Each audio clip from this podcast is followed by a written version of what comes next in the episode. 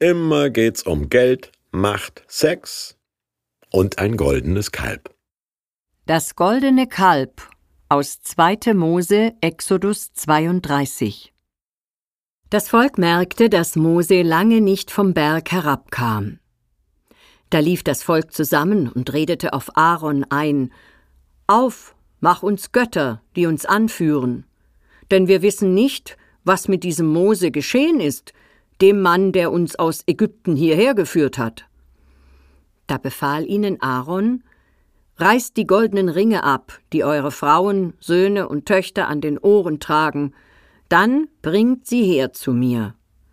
Da rissen sich alle die goldenen Ringe von den Ohren und brachten sie Aaron. Der nahm das Gold von ihnen entgegen. Dann bearbeitete er es mit dem Meißel und machte ein goldenes Kalb daraus. Da riefen sie Das sind deine Götter, Israel, die haben dich aus dem Land Ägypten geführt.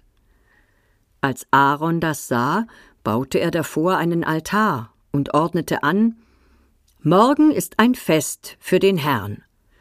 Am nächsten Tag standen sie früh auf und brachten Brandopfer und Schlachtopfer dar.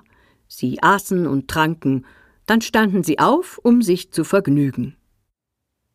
Würden Sie Ihren Ehering und die Lieblingsbrosche Ihrer Oma einschmelzen lassen, um damit den stählernen Stier und den Bären vor der Frankfurter Börse zu vergolden? Nun gut, das sind nur Symbolfiguren für Aktiengewinne und Verluste. Der Tanz ums goldene Kalb findet auf den Bildschirmen der Wertpapierhändler statt. Aber warum opfern die Leute widerspruchslos etwas sehr Persönliches für die Allgemeinheit?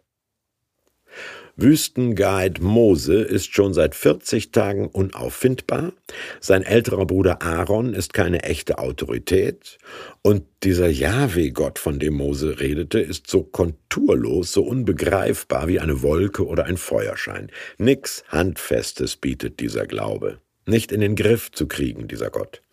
Dann bitte doch lieber ein Symbol, wenigstens für Reichtum, Kraft und Lebensfreude, ein Sinnbild, das Geld, Macht und Sex verspricht. Machtvakuum plus Verlassenheitsangst plus Ratlosigkeit lassen Ersatzgötter entstehen, goldglänzend, jung und stark wie ein Stierkalb und hoden wie ein Bulle. Dem sprichwörtlich gewordenen goldenen Kalb werden bis heute magische Kräfte zuerkannt. Geschichtsfälschungen sind dann auch schnell zur Hand, das sind die Götter, die dich aus Ägypten geführt haben. Und Verehrungsfeiern mit Tendenz zur Orgie sind kein Problem.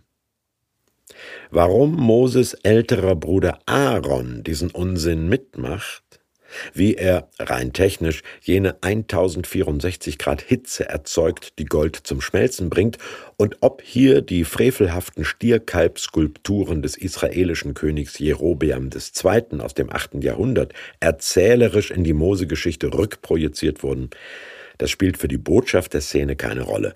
Der Tanz ums goldene Kalb schadet den Tanzenden, verletzt die guten Regeln und macht deshalb Gott flammend wütend.